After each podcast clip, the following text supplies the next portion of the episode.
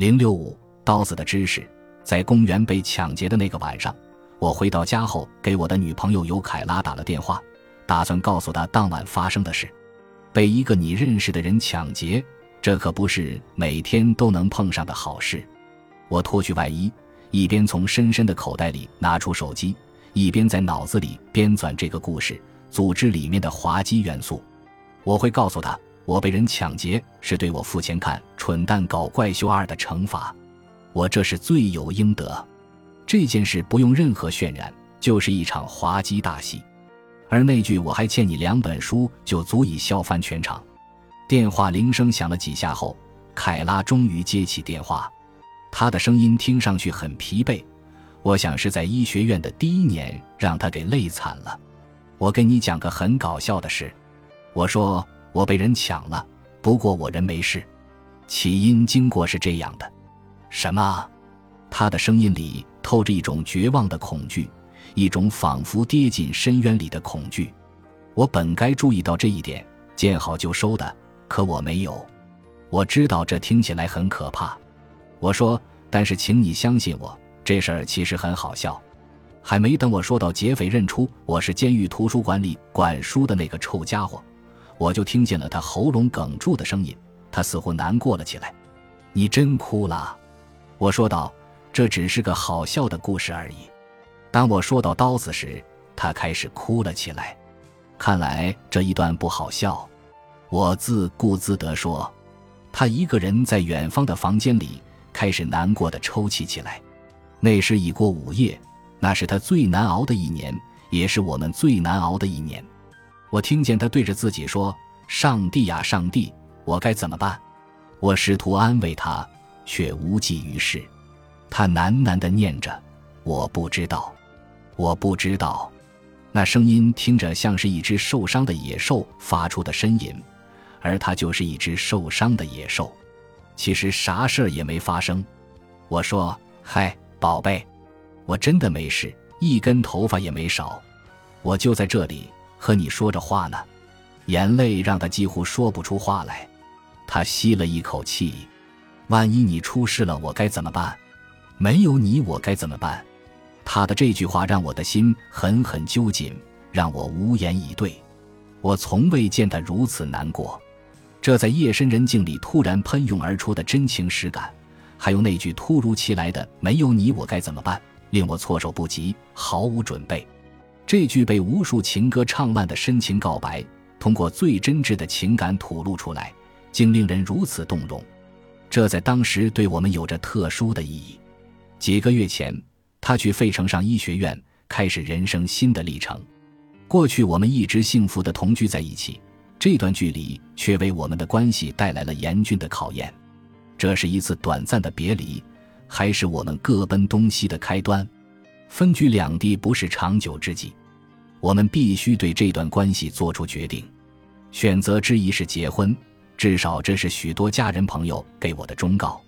但我始终觉得格劳乔·马克思说的没错，婚姻是一个庞大的机构，有谁愿意生活在一个机构中？更何况我已经在一家机构里上班了。除此之外，我唯一听进去的婚姻指导来自数月前，来自一个出乎意料的人——杰西卡。那是监狱里一个诡异的夜晚，夕阳像一个扭捏的小姑娘，迟迟不肯离去。在夜空的花盘上残留着如茶水般纯净淡黄的余晕，监狱里面也有些奇怪而反常，就像是有人打开了潘多拉的盒子，所有人瞬间陷入疯魔的状态。前一天晚上，一名女囚犯火急火燎地冲进图书馆，离前台还有一米多远呢，就像一头凶猛的山猫似的纵身一跃，跳到台子上，冲着跌破眼镜的旁观者弓起脖子，从台子这头爬到那头。差点咬伤一个勇敢的试图阻止他往前的管员，然后又扑向我放在前台后面一米五开外的报刊架。我原以为把他摆远点，能让他远离坏人的视线，看来是我太少不经事了。不过他这一扑落空了，而且差距还不小。他失手后，便一边满地打滚，一边失控的傻笑。第二天夜里，图书馆很安静，安静的十分反常。突然。不知是珍妮·杰克逊的《You Want This》还是 Throughout 的歌声，打破了这种安静。音乐声震耳欲聋，根本听不清放的是什么歌。五个坏女人组成了一个时髦女子团体，霸占了后面的机房，把它变成私人夜总会，还配了保安。他们安排了一个马屁精守在门口，那是一个大块头女人。她坚信这一次只要讨得他们的欢心，自己就有机会进入坏女人的行列。五个靓女不知从哪里找到了一盘连我都不知道的有些年头的音乐录像带，开启了他们的怀旧舞会。我火速赶到现场，在门口与那个大块头保安对峙。我认出他就是最近那个因为故意割伤自己，被扣上镣铐从牢房里哭着拖出来的犯人。他本想将我轰走，想了想，还是识趣的放我进去了。那几个跳舞的女人已经将浴服变成了夜总会的装扮，裤腿高高挽起，裤头则往下拉，上衣往上卷，露出小蛮腰来。她们正在比试舞技，像脱衣舞女一样围着想象中的钢管扭动腰肢。后来，我听说这五个人里有三个原本就是脱衣舞女，其中一个女犯告诉我，她过去干过和莫妮卡莱温斯基一样的活儿，在私人聚会上跳脱衣舞。他一边这么说着，一边将上衣越撸越高，这意味着有一个长得和莫妮卡莱温斯基有点像的女囚，马上就要在我的图书馆里大跳脱衣舞了。要是我对此稍显心动，这个女人马上就会大叫：“我要把这破衣服给撕了！”站在两侧的其他女人纷纷露出崇拜的目光，有的已经在远远的声援她了。先前我大喊了几次，他们都没听见。等到时机出现的那一刻，我穿过他们肆意扭动的身躯，老鹰扑小鸡似的扑向那台老旧的录像机，手指正好够到了停止键。我不知道现在的图书管理学院教不教一些突击战术，反正当年我在学校里是没有这个学习的荣幸。本着坦诚的态度，我必须承认，过去我曾私下允许犯人在图书馆里跳过几次舞。前任监狱图书馆馆长塔马托要是知道了，肯定会掐死我；我的老板也会把我骂得狗血淋头。可我还是于心不忍。既然允许给这些人播放音乐，却又要求他们安静地坐着不动，压制躁动的武魂，这不是既残忍又违背常理吗？反正我是坐不住的。也许这证明我不适合当图书管理员吧。即便如此，这场别开生面的舞会还是太过分了。我对这群人的全体处罚是：今晚不准再播放任何录像。这群酷酷的妓女又聚在了一起，围在前台，想要向我实施报复。他们要求了解我的人生。我告诉他们整理好浴服，少来这一套。阿维，其中一个叉着双臂，一副咄咄逼人的架势，裸着的腰部纹着一株绿色的三叶草，娇俏而显眼。正好从她的内裤上面露了出来，我吓了一跳。我以前没有见过这个女人，但她居然知道我的名字，还知道正确的发音。更吓人的是，我能看见她丁字裤系带处的纹身。我知道你还没结婚，她说道，但你是不是找了个可爱的大学生当女朋友，还是其他之类的小女友呀？这都能被你给猜中，阿尔比。另一个女人附和道。你把老婆藏在后边了，他伸长脖子朝我身后的办公室张望，真是一群可怜的女人，只能在监狱里打去一个图书馆馆员的爱情，间接的体验生活的滋味。你也许是一个无家可归的瘾君子，你也许被判处了一百二十五年刑期，可那都不是人生最低谷的时期，这才是真正的低谷。把你的浴服穿好，我严肃地对三叶草女人说。努力将目光放在她脖子以上的地方，你是想给我添乱吗？有可能，他说道，将手放在臀部的三叶草纹身上。除非你向我们坦白，我正在被一个厚颜无耻的妓女威胁，想想都有点不可思议。就在分心的一刹那，也就是一眨眼的功夫，我不由自主地向下瞥了一眼。臭小子，你往哪儿看呢？他狡黠地笑着。这个女人是个老手，精于捕捉男人的目光。你喜欢那样的？我迅速地移开目光，目不斜视地盯着图书馆外的岗亭。狱警马龙的魂早被勾走了，确切地说，他的魂是被一个可爱的波士顿大学志愿者勾走了。两人正愉快地聊着天。马龙拿出对讲机来，向他介绍它的各种功能，还让他凑近了仔细观察。这时，我注意到杰西卡正向前台走来，这可是魏西克呀！我只见他来过前台一次，朝一群叽叽喳喳说个不停的犯人翻了个白眼，旋即就走开了。起初，他给我的印象是冷漠孤僻的，后来经过多次接触，证实这个印象果然不假。但那天晚上他过来前台时，看见我被一个闻着三叶草的女人耍得团团转，居然破天荒地露出了笑容。我们的对话显然引起了他的兴趣，因为他不请自来的加入了我们的聊天群。哎，阿伟，杰西卡站在前台问：“你喜欢小女生那一类的？”这伙人白天电视看太多了，这会儿开始学着电视机里娃娃的瞎起哄。另一个坏女人对我摇头晃脑地说：“你不想让他这样对你，快老实交代，现在就说。”这几个女人这会儿完全统一战线。千方百计的想要摧毁我的男性自尊，三叶草女人尖声尖气地说：“我知道你喜欢的是小女生，也许我是日子过得太无聊了，也许我就是一个喜欢迎合女性观众的傻子。”我还是配合他们继续演了下去。我不喜欢小女生，我说道：“我喜欢活泼真实的美国女人。”这群女人立马爆发出一阵欢呼声。话刚说出口。我就后悔了。三叶草女人狐疑地打量着我，说：“详细点。”后面有一个沙哑的嗓音小声地说：“不行，不能再多说了。”我说道：“别扫了大家的兴，小伙子。”那个大块头女保安接着问：“你有女人了吗？”我一再行使这些女人非常熟悉的第五修正案权利，四两拨千斤地把问题打回去。眼看着实在撬不开我的嘴，这些女人开始采用迂回战术，跟我讲起人生大道理。因为对我的生活一无所知，她们开始围绕着我提出一些或对或错的假设，怂恿我去纠正他们，然后基于这些假设做进一步的评论。他们很有可能是从警察那里学会了这种战术。别遮遮掩掩的了，我们知道你有个小女友。有人说，你一定要娶她。一个妓女对我说：“你要是不娶她，你就是个孬种。”哎，我不是真的在骂你，我只是在假设，你别可生气呀。我没生气，我说道：“说的不错。”三叶草女人难得严肃的点点头。让我吃惊的是，他们的观点与我的家人甚至蜡笔是一样的，只是用词略有不同罢了。但我们之间的相同点也就仅限于此。接下来的几分钟里，全是那个三叶草女人的个人脱口秀。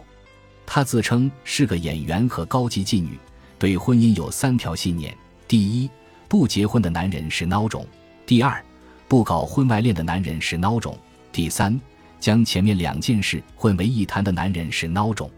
按照她的理论，如果你向一个女人求婚，并且做到了一个好丈夫或好父亲该做的，这个女人顶多只会爱你。只有当你有些捞偏门的门路时，她才会崇拜你，如诈骗。周围的人纷纷点头表示同意。一个女人补充道：“嗯，总算说到点上了。这可不是建议事。他们告诉我，大部分男人都没有这么大的能耐。真相就是这么残酷。可你不是想知道真相吗？这就是真相。我不记得我有问他们要过任何真相。”阿伟，这对于你而言太难了，任重而道远啊。”杰西卡说道。“我觉得他做不到。”那个女保安适时的补了一刀。“还有一件事。”三叶草女人接着说，“你最好知道怎么讨女人欢心。你知道怎么讨女人欢心吗？如果你不知道的话，那个女孩迟早会离开你的。相信我。”我又做了一个鬼脸，瞥了一眼狱警的岗亭。马龙的女朋友早就走了，他现在正盯着天花板发呆，对讲机孤零零地躺在台子上。还有就是，三叶草女人还在锲而不舍地说着，她似乎有的是这类警句良言能拿出来说。我赶紧打起十二分精神。约会之夜，你要是和你的女人玩什么约会之夜，你就是个脑子被门夹了的幼稚鬼。我想，也许是我面露一色，否则他不会接着问我：“你知道什么是约会之夜吗？”我想你不知道。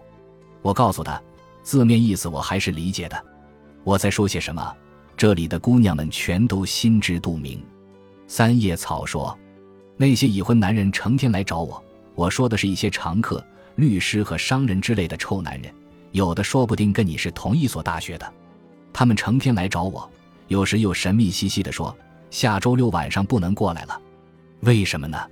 他模仿着男人的腔调讥讽道：“因为那天是约会之夜。”你是想笑死我吗？他的朋友们高声数落着，表示强烈认同。呵，咱明人不说暗话，那些臭男人真正的约会之夜是和我一起过的。或者是和外面某个他们正在追求的小狐狸精，事实本来就是这样的，你才不会和你该死的妻子约会，窝囊废才会这么做。你对他们说过这些吗？我问道。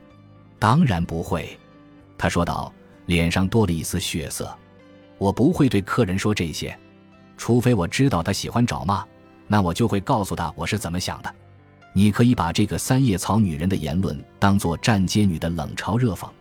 不去理会她的风言风语，没错，她看待问题的角度也许是扭曲的，但是你很难去反驳他的观点。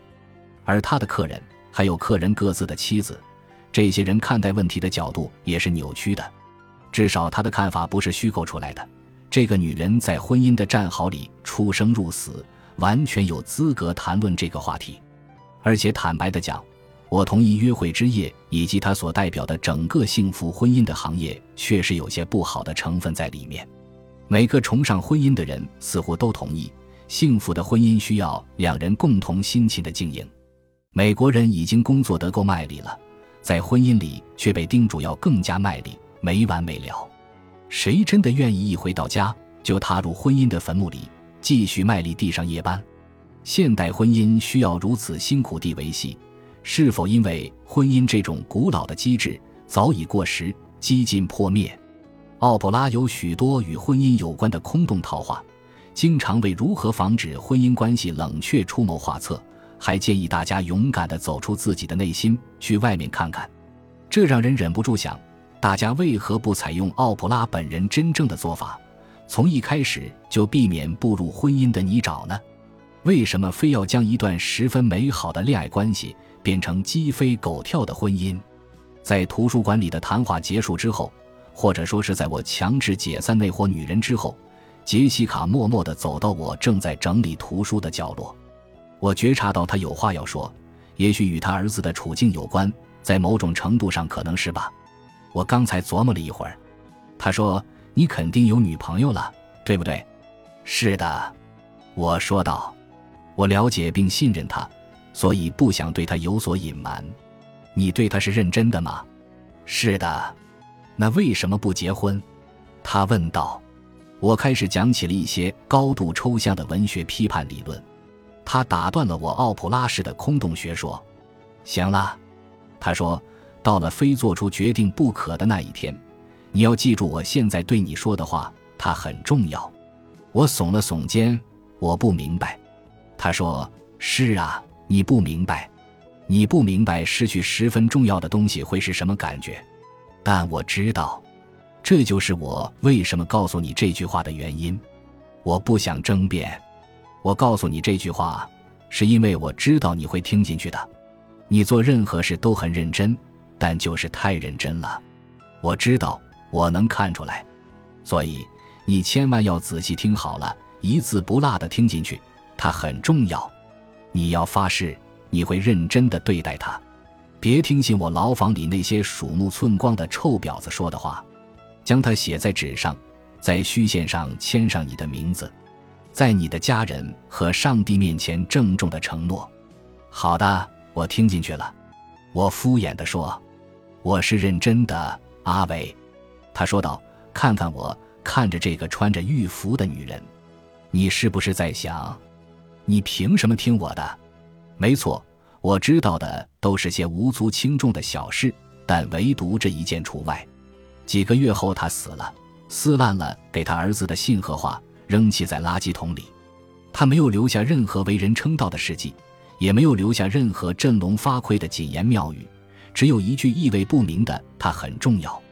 这是他打破沉默、留给世人的唯一告诫。也许他迫切的想把这句话告诉我，是因为他知道他再也没有机会将他或其他东西传达给他儿子。也许我是唯一一个从他那儿得到了一丝智慧的人，但他想通过那句话表达什么？什么东西很重要？为什么很重要？我当时没问。老实说，我也不想知道。被抢的那晚，凯拉的感情如油井般喷发，而背后是我们沉重的关系问题，这些都令我无法入睡。我为什么会想在深夜里给千里之外孤身一人的他打电话，告诉他发生在我身上的那个搞笑的故事呢？也许是出于男人的骄傲，我不能向他承认我当时心里害怕极了。而且处境十分危险，我甚至不敢向自己承认这一点。是他真诚流露的感情唤醒了我的所有感官，让我一下子看清了那天晚上究竟发生了什么。我碰到的是一个持械的歹徒，说不定刚嗑过药，脑子不清醒。这人犯有前科，手里拿着刀，不仅占据上风，还有袭击我的绝佳动机。不难想象。这个人也许会突然心血来潮，趁机报复一下囚禁过他的监狱的员工。我很有可能会被打伤或捅死，但是我还是决定向前看，用幽默来排解这次狼狈的遭遇。不去想我去监狱工作的决定很可能会要了我的命，我的命。当我神志清醒地躺在床上时，眼前突然浮现出那个劫匪的刀，还有他贴在肌肤时的冰冷感。刀子本身没有生命，可它背后的力量是有的。他人的意志我无法探知，这个意志背后有何动机，我也无从得知。一个陌生人就能决定我的生死。那把刀给了我恐惧之外的领悟，那种失去一切的悲伤。一旦那个男人在一念之间做出了某个万劫不复的决定，我将会失去一切，失去我的性命，失去爱我的人。这就是杰西卡说的，它很重要。有些事情不是我们能掌控的，有些决定不是我们能左右的，甚至是一些至关重要的决定。对于那些我们能掌控的，杰西卡早已给出了建议：在虚线上签下你的名字，将它写在纸上，发个誓，念出来。他说的不是现代的婚姻理论，而是人类最为原始的钱权。我们需要保护自己最娇弱的财富。将爱情诉诸文字，将文字写在纸上，大声念出来，妥善保管。这是谁也抢不走的东西，哪怕是持刀的歹徒也不行。这是杰西卡在临死前试图为他的儿子完成的，却没能做到。如同他曾经对我说的：“你不知道，但我知道。”生活让他明白什么是刀子。他试图将这个知识传给我。但只有亲眼见识过那把刀子，我才明白为什么它很重要。我原本只想将它粉饰成一个笑话讲给凯拉听，并未掺杂任何真情实感在里头，反倒是冲动的给他打电话时的那个我更忠于自己的情感。虽然我不知道该说些什么，但我本能的就想到要打给谁。可他不一样，他从来不会羞于表达他的脆弱，这就是我为什么爱他。为什么拿起电话打给他的原因？我打开床头的灯，在一张纸上潦草的写下“听杰西卡的话”，然后将纸折起来夹在一本书里。直到那时，我才安然入睡。我和楚尼没能在监狱里道别，这在监狱里是常有的事。每个人的出现和消失都是毫无预兆的。有的犯人可能以为自己会在一周或一个月后被放出去。没想到隔天早晨五点就有人来敲门，通知他赶紧收拾行李走人，来去全凭外面那些身份不明的警察的心情，而这些警察通常是乐于将犯人还有无足轻重的小人物一直关着，让他们在监狱里老死。或许已经预料到自己有朝一日会突然离开，楚尼写了一张字条，用商业信函的正式格式打印出来，请和他同住一室的狱友送到图书馆。亲爱的阿伟，下次再写信给你时，我应该会有好消息的，不知道将会是什么，但肯定是好消息。我很快会去建筑工地或别的地方工作，还会开始申请学校。我已经做好了充分的计划。祝福我吧！我只想对你说，谢谢你，谢谢你，谢谢你。附上我的菜谱，别抄袭我的设计，否则我要你好看。在信末，他签上了自己的大名——楚尼·富兰克林 （Copyright 二零零六）。我一直期盼着楚尼的消息。严冬的某一天。我终于盼来了他的消息。当时我正与囚犯管员一起将图书录入新数据库，方便读者检索信息。弗里斯特命令皮茨去整理同性恋图书价位，以惩罚皮茨叫他矮胖子，并且当着十几个犯人的面大声吆喝着：“臭小子，快给我站到跑步机上去，马上干活！”犯人们和我都对弗里斯特创意十足的惩罚方式感到好笑。不过，通过这种怪招数，犯人管员们倒是很快就接受了新设的同性恋图书区。当初我们宣布要增设这一图书区，曾被他们坚决反对过，说这有损图书馆的声誉。其实他们是在担心这会有损自己在其他囚犯心中的地位。哥们儿，你是想害我吗？奥德姆在他短暂的工作期间曾向我苦苦哀求过。没过几天，他就被辞退了。因为他不仅懒得无可救药，而且连字母表都背不全。当皮子小心翼翼地拿起同性恋图书，哀伤地念着“了不起的好基友，你的库尔文化基本指南和鸟言鸟话”之类的书名，让肥猫将它们输入数据库时，大伙儿全都兴奋不已地起哄。每个人，包括我在内，都十分享受这种场面。戴斯从机房走出来，拍了拍我的肩膀。有件事我一直想告诉你，他低声说道：“你那个三一的朋友，那个一直在积极申请学校的家伙，他被人开枪打死了。”我当时正对着皮茨大笑，心情无比愉悦，没听清戴斯的话。什么？我仍旧笑着问他。他又说了一遍：“我欲为同。”我听见皮子念道：“囚犯们又爆发出新一轮的大笑。”这时。我才真正的听清了他的话，他被人开枪打死了，楚尼被人开枪打死了。你第一次说这话的时候，我就听见了。我说道：“我很难过，阿伟，这天底下到处都是坑。他死了吗？死了。”皮茨还在哀声念着库尔理论导读，引起了更多的嘲笑声。什么鬼？这年头连怪胎都有理论了。犯人们粗俗嘹亮的笑声突然令我莫名的大为光火。我告诉皮兹别干了，然后躲进了我的办公室。皮条客的英文是 Pim，教皇的英文是 pope，黑猩猩的英文是 chimp。因而说皮条客由教皇和黑猩猩两个词组合而来。福德角，非洲国家，位于北大西洋的福德角群岛上。奥逊·威尔斯，美国电影演员、导演。编剧代表作有《公民凯恩》《囚禁中的莎士比亚》，一部关于美国肯塔基州一所监狱的剧团排练莎士比亚戏剧《暴风雨》过程的纪录片。该剧团全部由犯人组成，并根据所犯罪行扮演剧中相应的角色。劳伦斯·菲什伯恩，美国电影演员，曾主演《黑色帝国》《启斯东警察》。一九一二至一九一七年间，美国启斯东电影公司系列滑稽默片中的一群愚蠢无能的警察。史蒂文·西格尔，美国电影演员。以为你会说一地絮语吗？地上泳池，一种可拆卸的家用吸水池。以为今夜有何变化？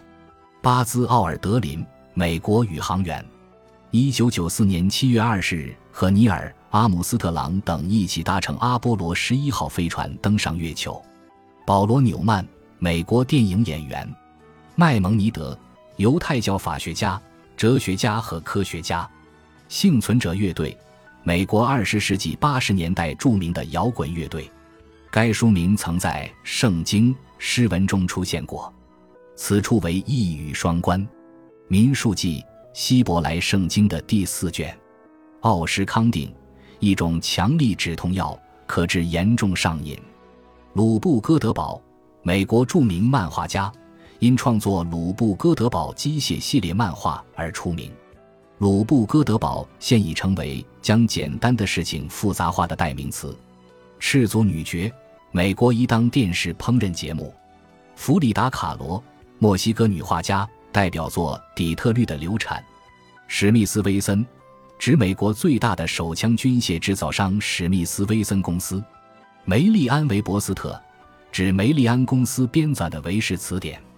祖特装，二十世纪四十年代流行于爵士音乐迷等类人中的上衣过膝、宽肩、裤肥大而裤口狭窄的服装。礼仪小姐，礼仪作家朱迪斯·马丁的笔名。从一九七八年起，在各大报开设“礼仪小姐”专栏，致力于研究和推广人际交往中的礼仪问题。沙克蒂。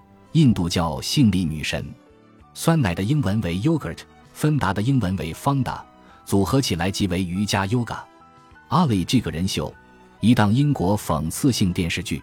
唐纳德拉姆斯菲尔德，一九三二年出生于芝加哥，美国前国防部长。哥布林，西方传说中的丑妖怪，有着暗绿色皮肤，是矮小且难看的红眼睛小矮人，个性贪婪又卑劣。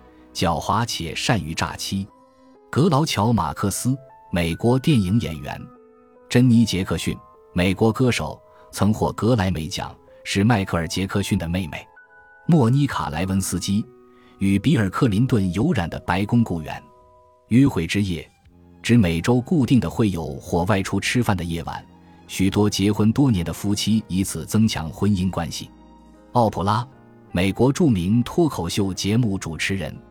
跑步机，早期的跑步机是惩罚囚犯的刑具，他们用力踩动辐条以带动巨大的桨轮，用于抽水、粉碎谷物或者驱动磨坊。库尔，特指性少数群体和行为古怪之人。本集播放完毕，感谢您的收听，喜欢请订阅加关注，主页有更多精彩内容。